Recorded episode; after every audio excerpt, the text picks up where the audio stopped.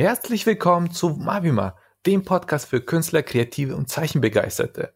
Mein Name ist Maxim Simonenko und ich bin ein vielseitiger Porträtzeichner und Kursleiter.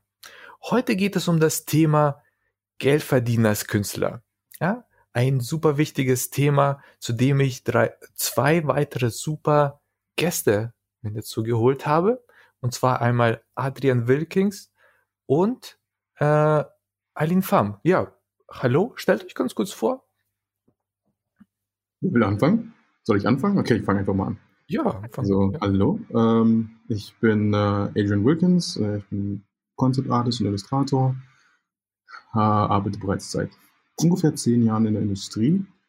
Ähm, ja, jetzt auch schon für einige Studios, die man vielleicht auch namentlich kennt.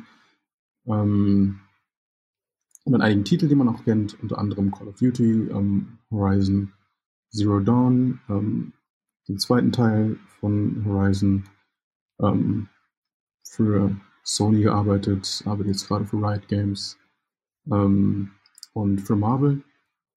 Ähm, genau. Und äh, ja. Ja, Aline. Sehr schön. Ähm, ja, ich bin die Eileen. Ich bin Compositing Artist. Äh, das werden einige natürlich nicht kennen von euch. Ähm, ich arbeite für Film und äh, Werbung, mache da Greenscreen Keying und äh, anderes Zeug. Äh, Visual Effects könnte man auch äh, das in dieser Sparte reinschicken. Arbeite äh, momentan meist für deutsche Produktionen. Ähm, arbeite auch für große Autohersteller und ja, bin jetzt seit zwei Jahren freiberuflich, war davor Grafikerin und habe mit zwölf auch äh, angefangen, wie jeder andere, glaube ich, auch, äh, mit Manga zeichnen zum größten Teil und war auch als Manga-Assistentin äh, mit 14, 15 äh, unterwegs äh, bei beim größeren Verlag Carlsen Comics, war da auch die ganze Zeit auf Messen und habe so meinen Weg äh, irgendwie in der Kreativbranche geschaffen. Ja, wir haben, wir haben hier mich als Porträtzeichner, Concept Artist und eine Compositing Artist äh, haben wir am Start. Und also drei, drei unterschiedliche Berufe, alle in der Kreativbranche. Und ja, wir haben uns, wir haben uns super positioniert. Wir, so wie ich es verstanden habe, also wir, wir haben keine Geldsorgen, auch nicht zur Corona-Zeit. Wir haben ja, wir haben gute Einkünfte und wir wollen ein bisschen dieser allgemeinen Vorstellung, die wir in Deutschland so, so gerne erfahren, dass die Kunst brot, brotlos ist, entgegenwirken.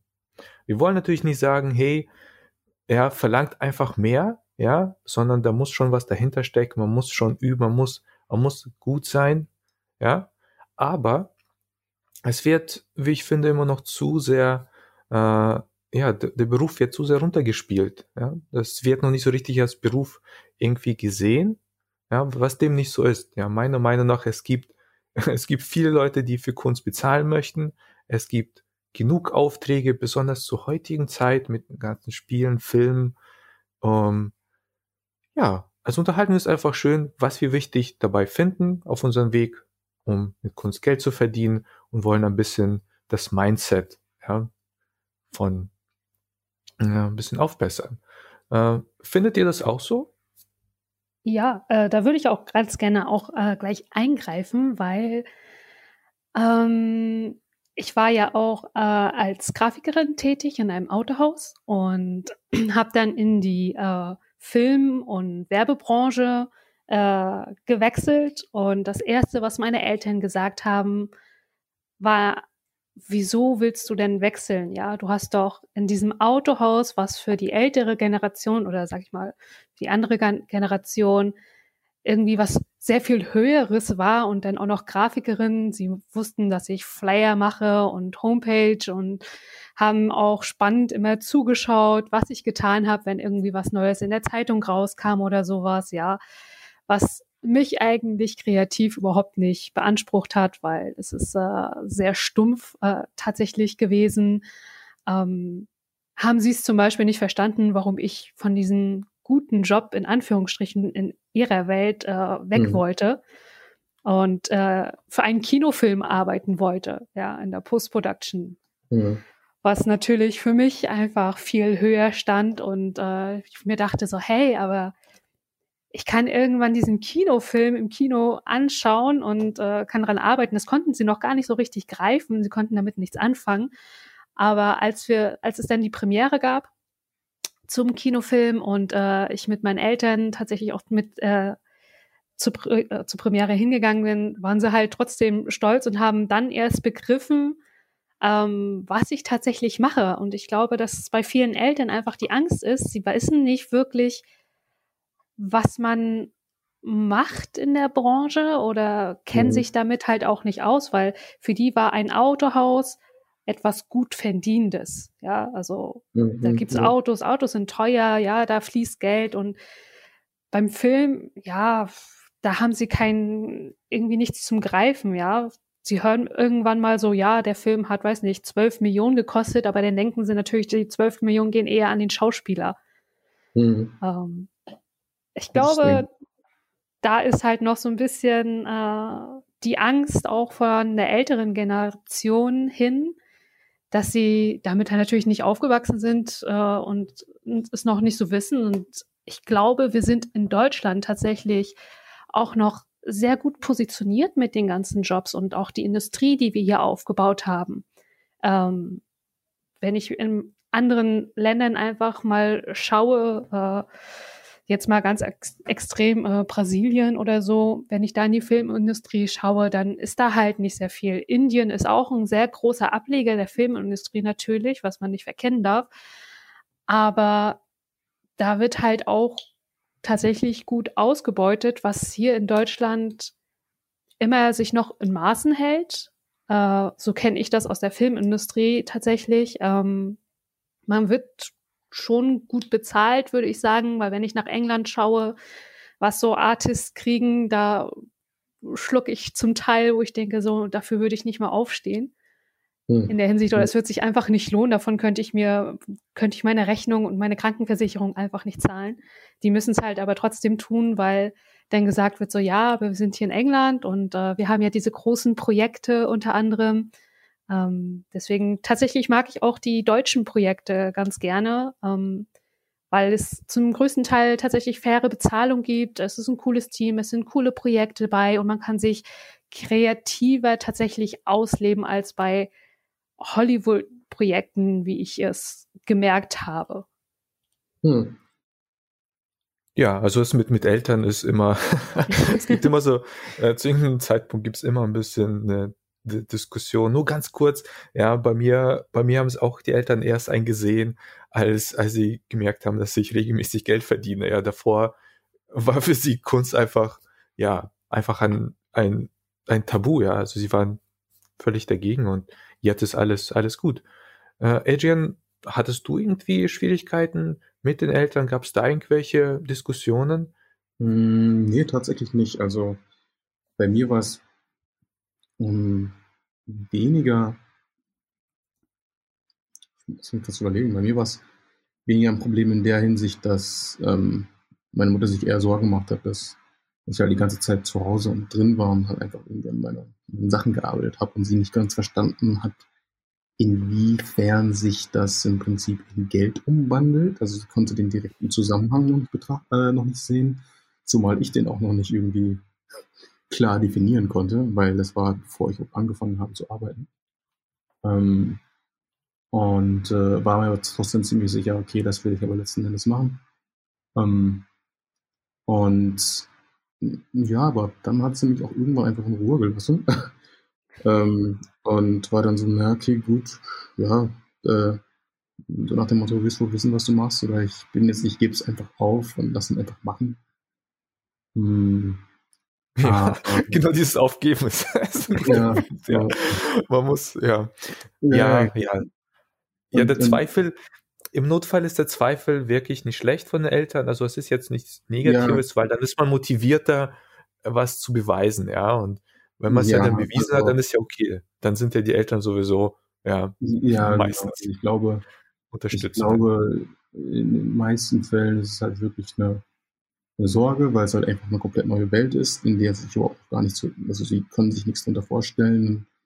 Dann ist es so ein bisschen, will ich nicht unbedingt sagen, die Verantwortung der Kinder, ähm, aber ne, tragen das die Kinder so ein bisschen auf den Schultern, denen halt so zu zeigen, oft durch Geld. Äh, ne, zeigen hilft nicht, muss schon was auf dem Konto sein. Ähm, dass es tatsächlich eine, äh, eine Zukunft hat, das Ganze. Bei meiner Mutter war das ein bisschen so, dass ich dann in Berlin einen Job bekommen habe. Und äh, zu dem Zeitpunkt bin ich noch zur Schule gegangen und noch mein Abitur fertig gemacht und habe dann zwischendurch freiwillig gearbeitet und bin dann ähm, ja zu, zu Besuch nach Berlin eingeladen worden in ein Studio, wo ich dann auch später über ein Jahr arbeiten sollte.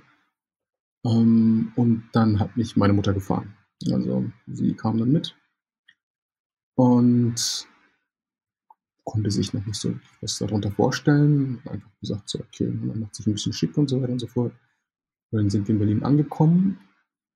Ähm, Nähe von der Ulandstraße, Kurfürstendamm. So, das macht natürlich schon mal einen ganz guten Eindruck. So, hier in Berlin, Kudamm ist ja im Prinzip die Shoppingmeile. Und äh, dann sind wir die Ulandstraße entlang. Das ist halt auch so eine, eine, eine bekanntere Straße, die vom Kurfürstendamm abgeht. Und dann waren wir da in so einem Eingang. Und das war so ein, erstmal ein Riesengebäude, das halt komplett verstuckt war, also ne, verschnörkelt und verziert. Und äh, dann sind wir reingekommen, dann waren halt so zwei riesengroße Marmorsäulen oder zumindest marmorverkleidete Säulen links und rechts mit so äh, ne, schwarzen ähm, Stufen. Und dann sind wir durch die Glase gekommen und dann ging so ein roter Teppich hoch. Ähm, und dann hatten, dann war im Prinzip so ein Saal mit so, beziehungsweise der, der, dieser Foyerbereich und mit so mit Blattgold umzogen und so weiter und so fort. Völlig übertrieben. Repräsentiert absolut überhaupt gar nichts mit meinem Beruf. So absolut überhaupt nicht. Aber irgendwie, ne, das Studio hat gut Geld gemacht, hat sich halt eine gute Location geleistet. So, danach kriege ich jetzt als Künstler nichts mit, aber natürlich den Eindruck, den es hinterlassen hat bei meiner Mutter.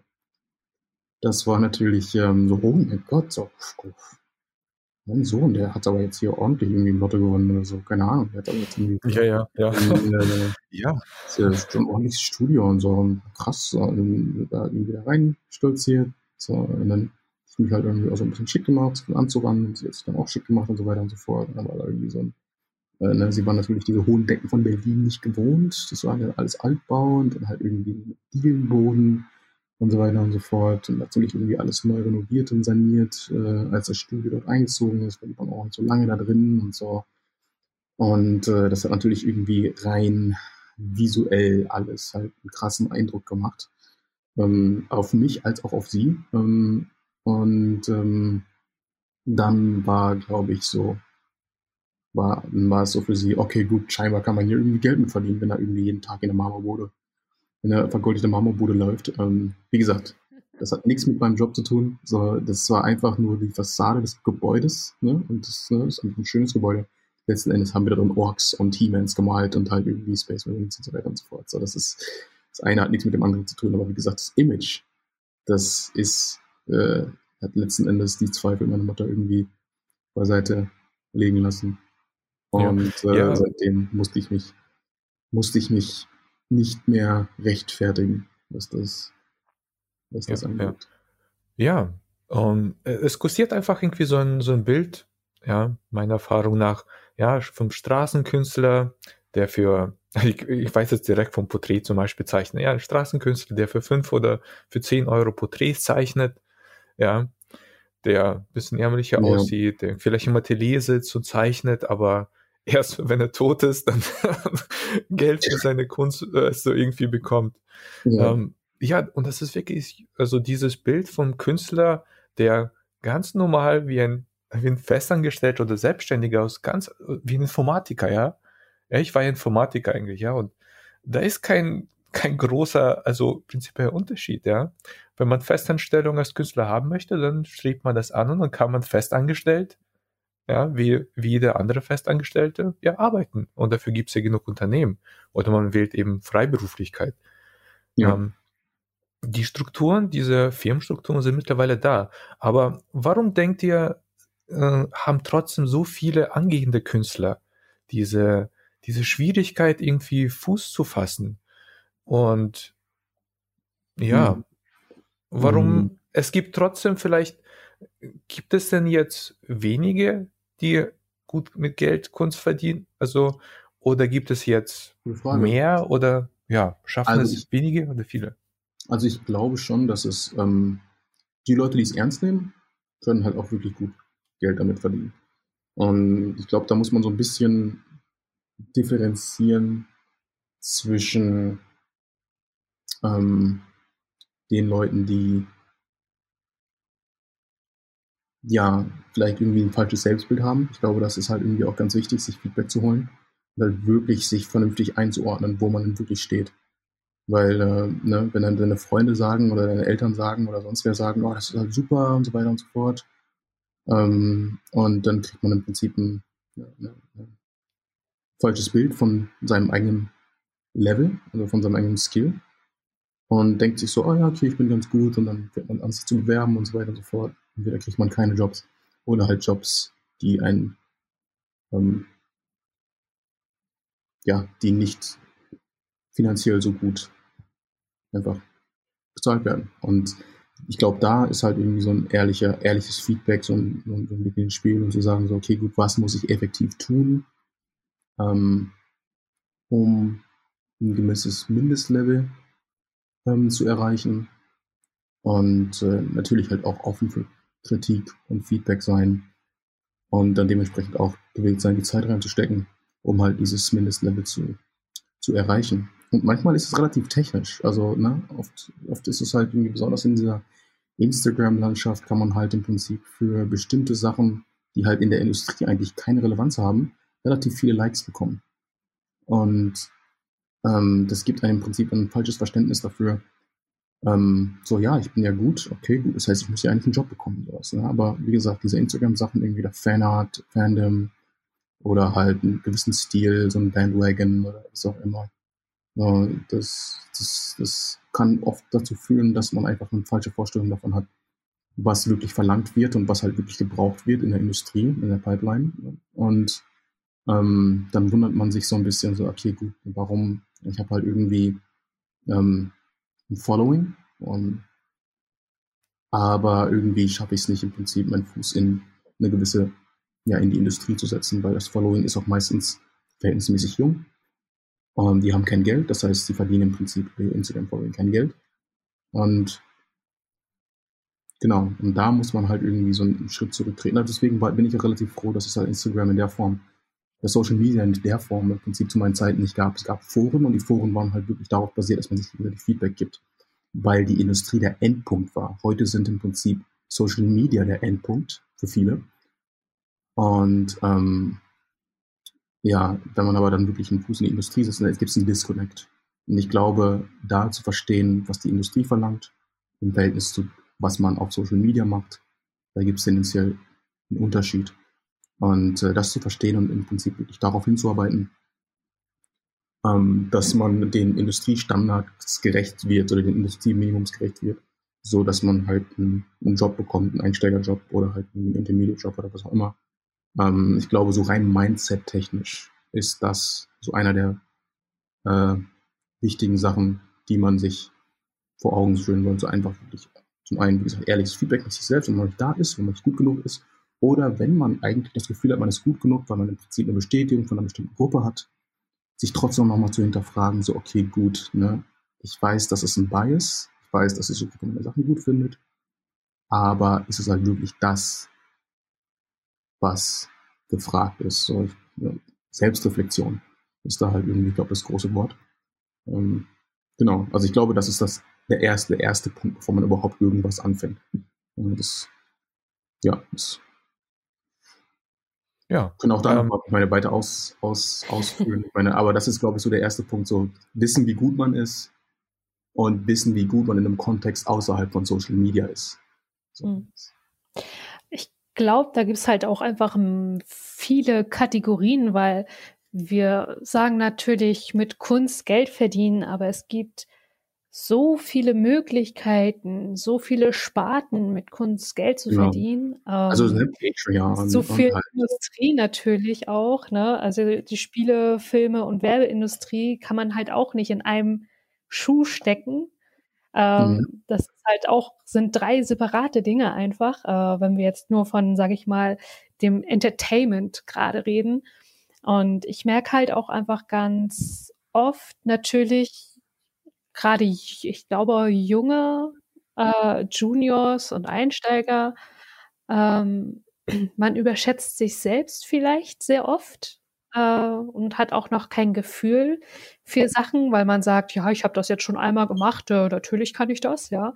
Und wenn man dann wirklich in einer Firma ist und das äh, in deren Workflow, in deren Pipeline und auch äh, wie genau man eigentlich arbeiten muss, ja, was man natürlich, wenn man für sich selbst arbeitet oder ich sag mal so Studien, Schulprojekte macht, ähm, das kann man, das kann man absolut nicht vergleichen, meines Ja. Erachtens nach. Und da ist halt auch einmal der Punkt, diese Entertainment-Branche, von der wir hier gerade reden, die ist ja noch gar nicht so lange so groß.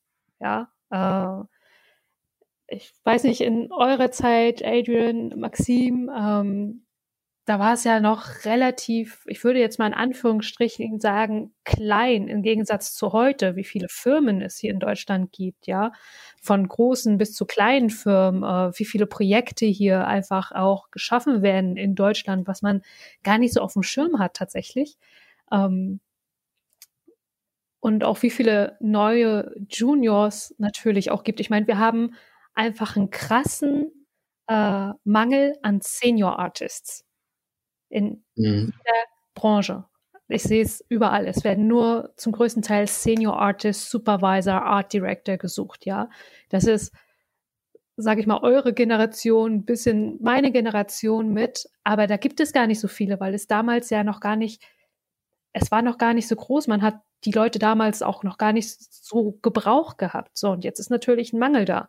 Jetzt haben wir aber momentan viel zu viele Juniors. Ich sehe es äh, bei großen Firmen, wie ich habe ja bei Rice in Berlin gearbeitet, die machen auch große Marvel-Titel zum Beispiel. Da habe ich mit dem HR-Manager auch äh, sehr lange drüber geredet und äh, er meinte auch, bis er mal zu einer Mail kam, die ich ihm geschrieben hat, dann sind zwei Tage vergangen, weil er die ganzen Bewerbungen erstmal aussortieren möchte, weil alle natürlich diese großen Titel sehen und alle auf diese Titel irgendwie total abfahren und sagen, ey, das finde ich geil, ähm, da will ich arbeit dran arbeiten. Es gibt eine Chance auch in Deutschland daran zu arbeiten, und zwar die und die Firma und da bewerbe ich mich als Junior, Praktikant, sonst was. Die haben einfach so viel Auswahl.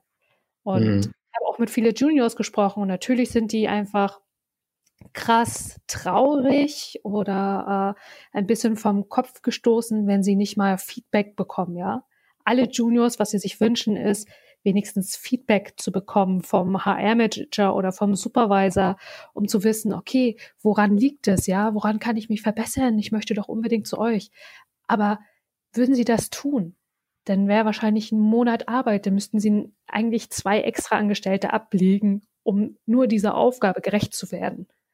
Ähm, weil wir, Showreel Portfolio, man braucht mindestens fünf Minuten, ja, wenn man auch nur drüber schaut und einen kurzen Blick drauf ist. Wenn du dir wirklich da Zeit dafür nimmst, sagen wir mal 15 Minuten, ja, bis eine halbe Stunde, wenn du dir auch den Lebenslauf anguckst, wenn du dir die Person anguckst, ja, das Portfolio, wenn du das Portfolio ein bisschen auseinander nimmst, ähm, das ist halt einfach nicht machbar mit also er hat mir eine Zahl gesagt, es waren 180 Bewerbungen in einer Woche. Ja, Mhm. ist Ja. nicht möglich. So. ja, schon viel. Ähm, Also, das ist halt, und dann kommt halt auch einfach der Punkt, warum Juniors auch einfach so schwer haben, momentan in der Branche einzusteigen.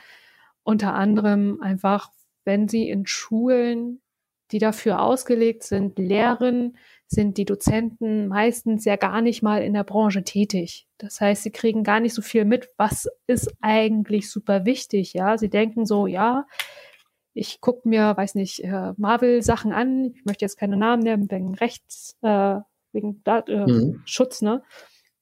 Aber zeichnen dann irgendeinen Superhelden, ja, in der schönen Pause, wie man auf Instagram es natürlich fantastisch kennt. Ähm, Fanart und packen es in ein Portfolio rein und denken sich, so, ja, ist geil. Ne?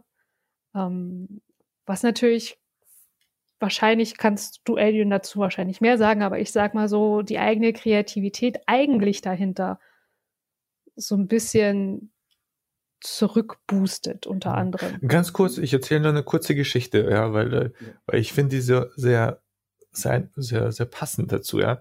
Ich war mit einer, ähm, ähm, mit einer Verlag, von einem Buchverlag, habe ich mal gesprochen gehabt, ist schon ein paar Jährchen her und, und da haben wir einfach, ob, ob ich da mal ein Buchcover zeichne, wollte mal früher in die Richtung gehen und sie erzählte so, ja, ja, die beschäftigen, also ihr Buchverlag beschäftigt viele Künstler, besonders aus Italien und so. Und, und ich frage, aber, aber warum denn aus Italien? Warum, warum nehmt ihr nicht deutsche Künstler her? Es gibt doch genug. Und sie meinte, würden sie gerne, aber die Deutschen können einfach keine Gesichter zeichnen. Ja, und nicht so. und so, ja.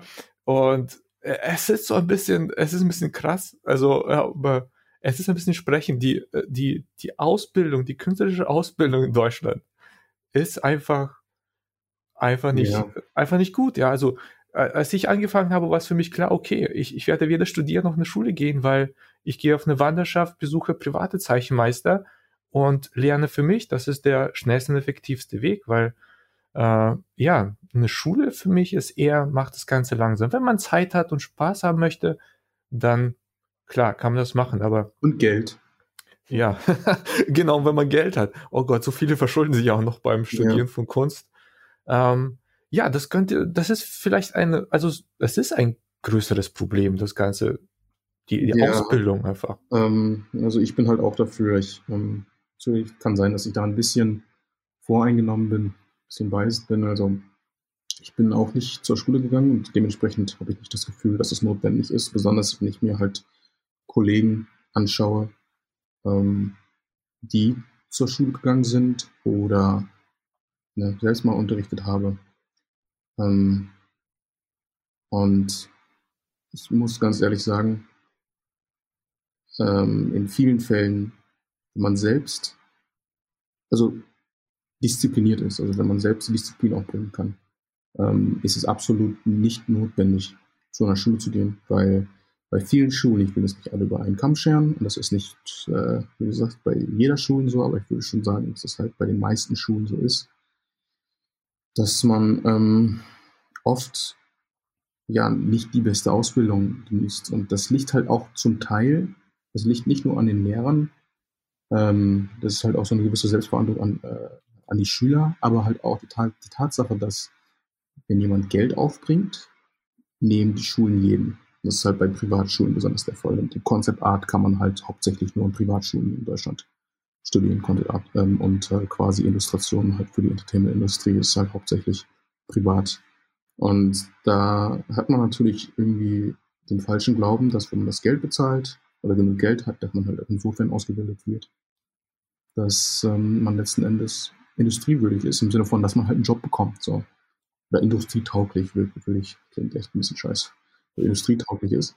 Ähm, und das ist so ein das ist einfach ein, Fall, einfach ein Fehlverständnis. Das hat, hat nichts damit zu tun, was für einen Abschluss man hat oder dass man halt einfach da zweieinhalb oder drei Jahre die Bank gedrückt hat und dann letzten Endes ein Zertifikat hat, sondern ähm, man muss halt wirklich selber sehr, sehr, sehr viel Zeit reinstecken.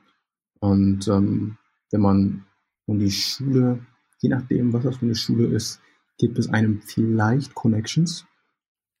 Aber diese Connections bekommt man auch potenziell, das kriegt, bekommt man auch bei einem Meetup. Dann kannst du halt ne, äh, Live-Drawing, Sketch-Sessions und so weiter und so fort. Gibt es in jeder Stadt. Das heißt, diese Connections, dafür musst du nicht tausende Euros aus dem Fenster, aus dem Fenster schmeißen, jeden Monat oder jedes Quartal. Ja, wenn man halt wirklich will, dann gibt es halt auch diese Meetup. So habe ich auch meine so habe ich meine Connections gemacht. Ähm, ne? Also man muss nicht im Prinzip dort erstmal Geld vorausschmeißen, um dann letzten Endes einen Mehrwert aus, äh, auszuziehen. Ähm, von daher finde ich in, der, in dem Sinne ähm, Schulen überflüssig, weil ähm, es ist, ist natürlich auch schwierig, weil man weiß nicht, wer dort unterrichtet. Das ist halt noch so eine zusätzliche Sache. Man committet halt wie viele Tausende Euros und ähm, weiß letzten Endes nicht, wer dort unterrichtet, weil bei vielen Schulen ist es dann manchmal so ein bisschen spontan. Das ist im Prinzip so, okay, wir gucken, wer dieses Semester Zeit hat und so weiter und so fort. Das kann der Schüler halt vorher nicht einsehen. Und wenn du Glück hast, kriegst du einen guten Lehrer, wenn du Pech hast, kriegst du einen schlechten Lehrer. Das heißt, es ist halt irgendwie relativ ja. abhängig. Also es ist außerhalb deiner, deiner Kontrolle letzten Endes, ähm, ja, ja. dass man, dass, äh, wen man im Prinzip als Dozent bekommt. Und ich finde, wenn man sowieso schon irgendwie die Motivation hat und gewillt ist, dort Zeit reinzustecken, weil das wird dem die Schule auch sagen, ja, ihr müsst die Zeit reinstecken. Ja, warum kann ich auch nicht die Zeit reinstecken zu Hause? Oder mit einer kleinen Freundesgruppe, die ich aufgebaut habe? Oder ich meine, was einem das gibt natürlich, ist ein Buffer. Man kann halt, man hat halt die Möglichkeit im Prinzip, dass einem das Arbeitsamt oder Finanzamt im Prinzip nicht auf die ganze Zeit irgendwie in den Ohren liegt und sie sagt so, ja, okay, was machen sie denn und so weiter und so fort. Wenn man im Prinzip dann irgendwie eine Ausbildung macht oder was auch immer, kann man das im Prinzip so als Alibi nutzen. Das ist natürlich ein teures Alibi. Aber ähm, ähm, wenn man halt irgendwie nebenbei noch einen Job, einen Job macht, Halbzeit, Teilzeit, Minijob oder halt irgendwie eine Ausbildung oder was auch immer, letzten Endes muss man halt immer die Zeit selber reinstecken und da braucht man halt keine, keine Schule für. Und das ist definitiv eine Sache, die, also zumindest hier in Deutschland nicht. Es gibt in anderen Ländern gute Schulen, es gibt in Italien, gibt es ganz, äh, in Frankreich, sorry, in Italien weiß ich es gerade nicht. In Frankreich weiß ich, dass es gute Schulen gibt. In den Staaten gibt es gute Schulen, in Russland gibt es gute Schulen. Ähm, ähm, in Russland eher so eine traditionelle Schiene. Ähm, aber hier in Deutschland, nach, dem, nach meinem Wissensstand, auch dem von meinen Kollegen und mit dem, ich habe mich ja auch damit beschäftigt, irgendwie gute Schulen zu, zu finden und habe keine gefunden. Und habe hab auch nicht, hab aber auch nicht bereut, dass ich zu keiner gegangen bin. Ähm, ist es, glaube ich, verschwendetes, glaube ich, ist ziemlich sicher verschwendetes Geld, ähm, wenn man nicht hier in den meisten Fällen zur Schule geht. Ist halt vielleicht ein bisschen harsches Statement, aber ähm, was ich halt immer ein bisschen schwierig finde, ist, wenn man ähm, irgendwie so ja, ich glaube, hört und halt alles relativiert wird. Ähm, natürlich recherchiert selber, aber nach meiner Erfahrung ähm, ist euer Zeit und euer Geld besser darin investiert, wenn ihr einfach die Motivation selber hegt und halt sagt, okay, gut, ich setze mich jetzt dahin und bereite mich auf die Industrie vor und werde einfach gut. Genau, ja, sorry, was wolltest du sagen?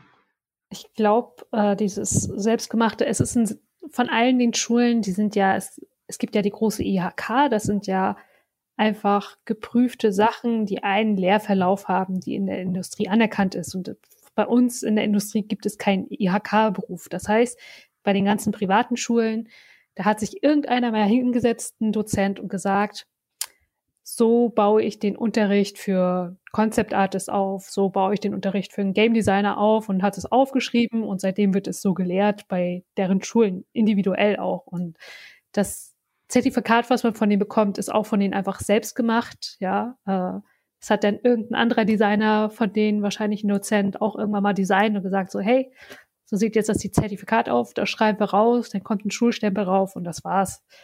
Ähm, ja, also ich glaube, ne, also ja, es sind halt Systeme, die nicht hinterfragt werden. Es muss halt irgendwie ein genau. System erschaffen werden und dann wird es halt irgendwie nicht geupdatet und hinterfragt, wie sinnvoll das jetzt tatsächlich für die aktuelle Medienlandschaft ist, äh, die Schüler äh, daraufhin so auszubilden. In, in meist, allermeisten Fällen ist es nicht sinnvoll.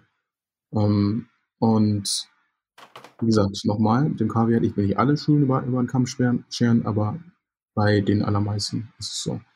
Und ähm, ja, da ist das Beste, das Beste ist halt tatsächlich, redet mit ein paar äh, Studenten. Ne? Also wenn man im Prinzip den Gedanken hat, irgendwie an die Schule zu gehen, dann redet einfach mit ein paar äh, Absolventen oder halt Leute, die aktuell dort sind. Habe ich, hab ich auch gemacht und habe letzten Endes festgestellt, nee, mein Bauchgefühl war schon richtig. So, ich habe mit denen geredet und die haben gesagt so, okay, gut, ich habe halt quasi, ich bin mit einem gewissen Grundlevel an Skill reingekommen, habe gehofft, dass ich etwas gelernt habe. Letzten Endes habe ich halt wirklich erst nach der Ausbildung hier was gelernt, also ne, und halt in der Ausbildung wirklich nicht viel. Oder ja, ich bin oft nicht zum Unterricht gegangen und habe mich halt selbst gepusht zu Hause oder was auch immer, weil ich halt wusste im Prinzip, was benötigt war. Und ähm, in der Schule ich, wurde ich gezwungen, im Prinzip alles Mögliche zu lernen. Irgendwie von Programmieren zu keine Ahnung was und dies und das und pipapo. Ich wusste aber schon ganz genau, was ich wollte und ich habe das Gefühl, ich verschwende meine Zeit. Dementsprechend habe ich halt ähm, das hier weiter gemacht, damit mir, die, damit, mir die, damit mir das Amt nicht auf der Tasche liegt, habe aber eigentlich zu Hause größtenteils ähm, selbst für mich gepaukt und habe in der Schule jetzt nicht sonderlich viel dazu gelernt. Und dass halt diese Geschichten haben sich wiederholt und gehäuft. Und ähm, da, glaube ich, nehmen diese Schulen halt auch nicht ihre Verantwortung ernst genug, ähm, wirklich ne, mit die besten, äh, also ein Curriculum aufzusetzen, was halt ähm, ja, äh, der. Industrie gerecht wird, halt den Schülern wirklich transparent klar zu machen, wie viel es wirklich benötigt, ähm, zu filtern. Das hört sich hart an, aber einigen Leuten werden halt Wünsche im Prinzip ähm, Sachen versprochen, ähm, die völlig unrealistisch sind, wenn du allein ihr Portfolio anschaust. Du siehst dann ihr Portfolio und guckst dir das an und denkst dir so, okay, gut, ähm, in drei Jahren oder in zweieinhalb Jahren, zwei Jahren, je nachdem, wird das nix. So. Aber trotzdem werden die genommen, weil sie das Geld haben. Da diese Transparenz einfach zu haben, okay, gut, wir haben dann zwar weniger Schüler, aber das ist halt quasi, ne, das, da, da spricht das Geld. Da ist halt so, okay, gut, der hat das Geld, wir nehmen den. Jeder von uns weiß ganz genau, dass er danach keinen Job haben wird. So, und ja, äh, da ist ja. es halt auch, finde ich, die Verantwortung der Schule. Auch, auch, dem, auch um den Ruf der Schule. Einfach die Quote an Absolventen, die letzten Endes erfolgreich in die Industrie einsteigen. Ähm, ja, Ne? Also kurzfristig hilft es denen nicht. Natürlich denken die so, ach, schon wieder ein Schüler weg, der ein, Geld, der ein Portemonnaie sein könnte. Ähm, aber langfristig wird es die Quote an erfolgreichen Absolventen steigern und dementsprechend ähm, ja, neue Schüler äh, an sich ziehen, die natürlich dann auch im Prinzip getestet werden müssen. Aber dann wird es halt auch eine Schule, wo ich dann sagen würde, so ja, das könnte ich mit gutem Gewissen empfehlen. Aber da hast du ja auch schon das Problem, ja. Sie achten auf die Schüler, die Geld bringen. Und äh, du hast ja gesagt, du warst selbst Dozenten. Ich kenne auch einige Dozenten und habe auch mit einigen Dozenten aus Berlin gesprochen. Das Geld, was man als Dozent bekommt, das kannst du einfach nicht vergleichen. Also genau. das ist nee, halt das stimmt, das stimmt ne? Da kriegst du niemanden, da kriegst du kein Senior Artist, würde für dieses Geld wechseln als Dozent, weil das ist ein Minimum von dem, was er eigentlich in der Industrie verdient. Und da frage ich mich halt, okay, wenn es vorne und hinten nicht stimmt, muss das Konzept vielleicht komplett Aber das neu. Konzept für die Schulen funktioniert ja. Sie machen ihr Geld. Ja, ja, ja das, das, ja, das stimmt. Das, das ist halt so eine Sache wiederum. Ähm, das, aber, das stimmt. Wem kommt es zugute? aber auch halt nochmal ganz kurz, ja. Und zwar, was ich auch selbst als Junior empfunden habe und was ganz, ganz wichtig ist, als Einsteiger und als Fuß zu fassen. Es geht auch nicht immer um, was für ein Skill du hast und sonst was, sondern es geht auch um, welche Kontakte du knüpfst. Das hast du ja auch schon gesagt, ja. Es reicht nicht nur einfach stumpf Bewerbungen, E-Mails rauszuschicken wie jeder andere, sondern du musst auch vor Ort sein. Es gibt Tausende, jetzt gerade nicht zu Corona-Zeit, aber es gibt Tausende von Meetups, die von großen Firmen tatsächlich auch organisiert werden in irgendwelche Bars, zum Beispiel in Berlin, in Stuttgart, in München, in Köln, ne, wo man hin muss. Das habe ich auch gemacht. Ich habe drei Monate, als ich mich selbstständig gemacht habe als Freiberufler, ähm, da habe ich äh, zum Teil äh, dich ja auch mit kennengelernt, Adrian. Ähm, habe ich einfach nur Social Networking gemacht. Ich habe das ist meine Genau, und das ist halt das Ding, das ist, da hat die Schule nicht zu beigetragen, das war deine eigene Initiative. Genau, und das ist aber auch wichtig, als den Leuten das zu vermitteln, dass dieses klassische, ich schicke eine Bewerbung hier mit einem Lebenslauf und einem Portfolio und dann schauen sie es an und dann äh, hoffe ich, dass ich Feedback bekomme und angenommen wird. So funktioniert es nicht, ja. Das habe ich ja an eigenem Leib, sondern es war so, ja, ganz klischeemäßig so ein bisschen mehr an, äh, ja, wir haben zusammen äh, Bier getrunken in der Bar am Abend, der fand mich super sympathisch und äh, habe ihn nächsten Tag eine Mail geschrieben, habe ihn daran erinnert, hey, wir haben zusammen eine Bier getrunken und haben uns gut unterhalten und du meintest, es gab ein Projekt und du suchst einen Junior, äh, wie sieht's da aus? Und so habe ich meinen Job bekommen. Ja, also da, da, muss man natürlich irgendwie ähm, ähm, relativ, ja, also Networking ist halt ein großes Ding und da muss man natürlich, ähm, ähm, ähm, ähm wie nennt man das? Sympathisch sein? Ja, ich meine, ja, das auch auf jeden Fall, aber ähm, es muss einfach auch passen, weil der HR-Manager, der dich einstellt, das Wichtigste ist nicht das, der Skill zum Teil, sondern einfach, ob du ins Team passt und auch, auch ob du in diese Firma reinpasst. Mhm, also ich glaube, ich glaube, es ist nochmal so ein bisschen anders. Also natürlich, ähm, niemand darf irgendwo ein Arschloch sein. Ich meine, äh, ich glaube, kein Skill ist gut genug, also um es recht zu, um, um, um Arschloch sein recht zu fertigen. Also du kannst noch so gut sein, wenn einfach ja, absolut nicht in eine gewisse Kultur passt oder halt einfach unhöflich bist bis zum geht nicht mehr oder halt dann ne, wird's halt auch, wird's auch nichts. Ähm, und was bei der Freiberuflichkeit wo oft der Fall ist, und ich meine es nicht freiberuflich vor Ort, sondern freiberuflich, wenn man international arbeitet, halt von zu Hause, dann ist das Erste, was sie sehen, dein Portfolio. Ähm, und da ist es, glaube ich, noch mal, so, so ein bisschen anders da spricht das Portfolio zuerst und dann hat man die Möglichkeit, sich, äh, sich, zu, sich zu beweisen, sich zu behaupten.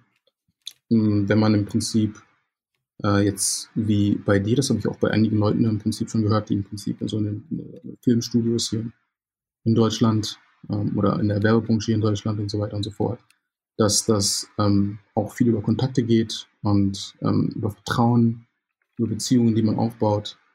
Ähm, besonders wenn es nicht Corona-Zeiten Corona -Zeiten sind. Äh, da habe ich das Gefühl, da spielt das ähm, eine größere Rolle.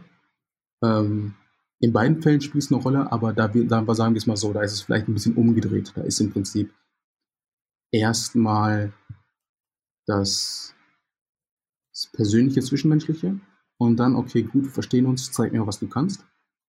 Und in dem anderen, also bei mir ist es tendenziell eher so, okay, gut, ich sehe, was du kannst.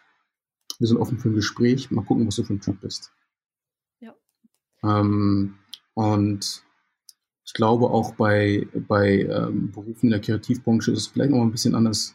Da muss ich noch mal nach deiner Meinung fragen. Ähm, wenn es um ähm, Compositing und VFX geht, da hat man nicht unbedingt immer was zu zeigen. Da ist im Prinzip nur hier, ich habe ein tolles Bild gemalt oder sowas von einem Superhero oder so.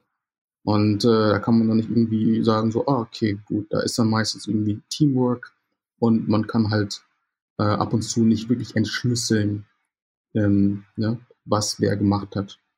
Und ich glaub, ähm, ist bitte? ja bei euch manchmal auch so, wenn ihr ein Artwork zeichnet und ein Junior macht, sag ich mal, irgendwelche Outlines und dann geht der Mid-Level Senior drüber und so, dann äh, ich weiß nicht, wie es in, bei euch als äh, Concept Art. Also in der Regel beispielsweise packe ich sowas nicht in mein Portfolio, ähm, wenn im Prinzip äh, jemand halt ähm, so fern Einfluss genommen hat, dass ich nicht mehr sagen kann, dass ich es hauptsächlich gemacht habe, weil es halt nicht mehr meine Fähigkeiten ähm, repräsentiert. Ähm, das, äh, das, das Manche machen das, ähm, aber ich glaube, tendenziell ist es so, ich glaube, da ist halt auch so ein bisschen die, die, die, die, die, die, die Dingensen, so die Branche, so die Branche in der Form ein bisschen anders, dass halt, ich glaube, vielleicht hat es auch ein bisschen mit dem Character Art Ding zu tun, weil auch wenn es in Games irgendwie so VFX und so weiter und so fort geht, da spielen natürlich viele Leute mit, da soll ein Texture Artist, ein Hair Artist, dein, dein, dein, dein, dein 3D Artist und so weiter, dein Rigger und so. Und da ist dann so, okay, gut, das gesamte Werk kommt dann zusammen. Man lädt ja im Prinzip kein Animation-Skelett hoch, sondern das Skelett macht erst Sinn und kann erst vernünftig interpretiert werden, wenn da das 3D-Model steht und wenn die Belichtung cool aussieht und so weiter und so fort. Das heißt, man kann es zwangsläufig nur dann zeigen, wenn es ein gesamtes Produkt ist. Ähm, das geht jetzt ein bisschen, ein bisschen ins Detail, was die Jobs selbst angeht. ja, das, ja. das ist interessant. Ja, ja, ich weiß, könnte man ja, reden. Ja, wir, ja. ja, wir haben, aber wir haben trotzdem schon super, super wichtige Punkte. Ja, dass dieses standardmäßige Denken, was man, was man bisher mitbekommen hat, schreib gute Noten, studiere, such dir einen festen Job, dann, dann hast du es geschafft. Das ist gar nicht mehr so, so funktioniert heutzutage. Nee. Also man muss, man muss eine eigene Verantwortung, ja, man muss sich also bewusst sein, dass man eigenverantwortlich handeln muss. Ja, es ist nicht so, dass man mit der Einstellung geht, was auch meine Erfahrung war, als ich unterrichtet habe in Schulen, ja, dass die Schüler da sind und die sind, setzen sich hin und sagen, okay, bring, bring mir bei, ein Künstler zu sein, ja. Das, ja, nee, das kann ich nicht. Das kann ich nicht. Das kannst nur dir, du dir selbst, ja.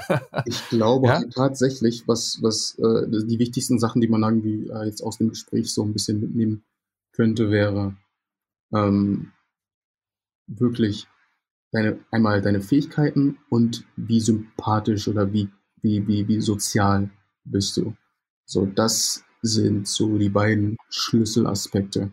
Ja. ja, wobei sozial muss ich, muss ich noch dazu sagen, es gibt verschiedene Formen von sozial, ja. Weil ja, nee, genau. Viele Künstler sind zum Beispiel so, oh nein, ich gehe ungern raus oder ähm, ich möchte jetzt nicht auf so mit 100 Leuten auf Treffen gehen, das kann ich nicht. Das muss man auch gar nicht, ja. Also es gibt verschiedenste Formen heutzutage zu kommunizieren, ja, über schriftlich oder visuell oder persönlich. Ähm, ja, da muss man bloß kreativ sein und sich nicht gleich, okay, ich bin nicht fürs Networking geschaffen oder Socializing. Ja, ja, genau. Also da ist ja, man kann das ja, ne, digital machen.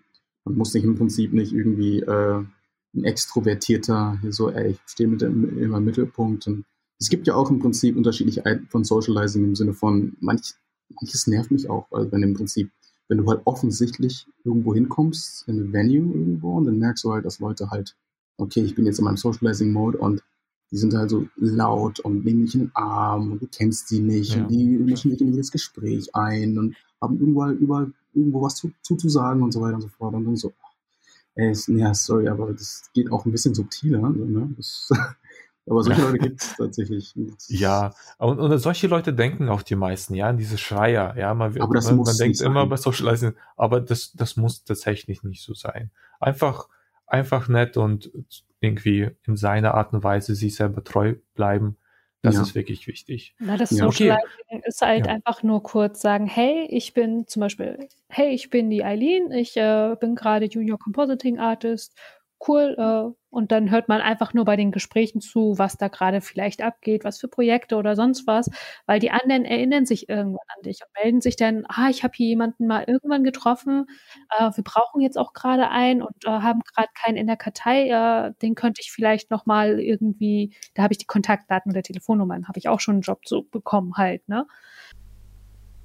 An dieser Stelle machen wir eine Pause und führen das Gespräch in der nächsten Episode fort. Ja, da geht es mehr um, äh, um das Thema Geld verdienen als freiberuflicher Künstler, ähm, unsere Erfahrungen mit Portfolio, mit, ja, mit der Freiberuflichkeit an sich. Ähm, die nächste Folge gibt es dann in einer Woche wieder. Und mit dabei sind wieder Adrian Wilkins, äh, Aline Pham und ich, Maxim Simonenko. Folgt unserem Podcast auf Spotify, iTunes oder Stitcher. Wenn ihr Anfragen habt, schreibt uns gerne. Ansonsten einen wunderschönen Tag und bis zum nächsten Mal.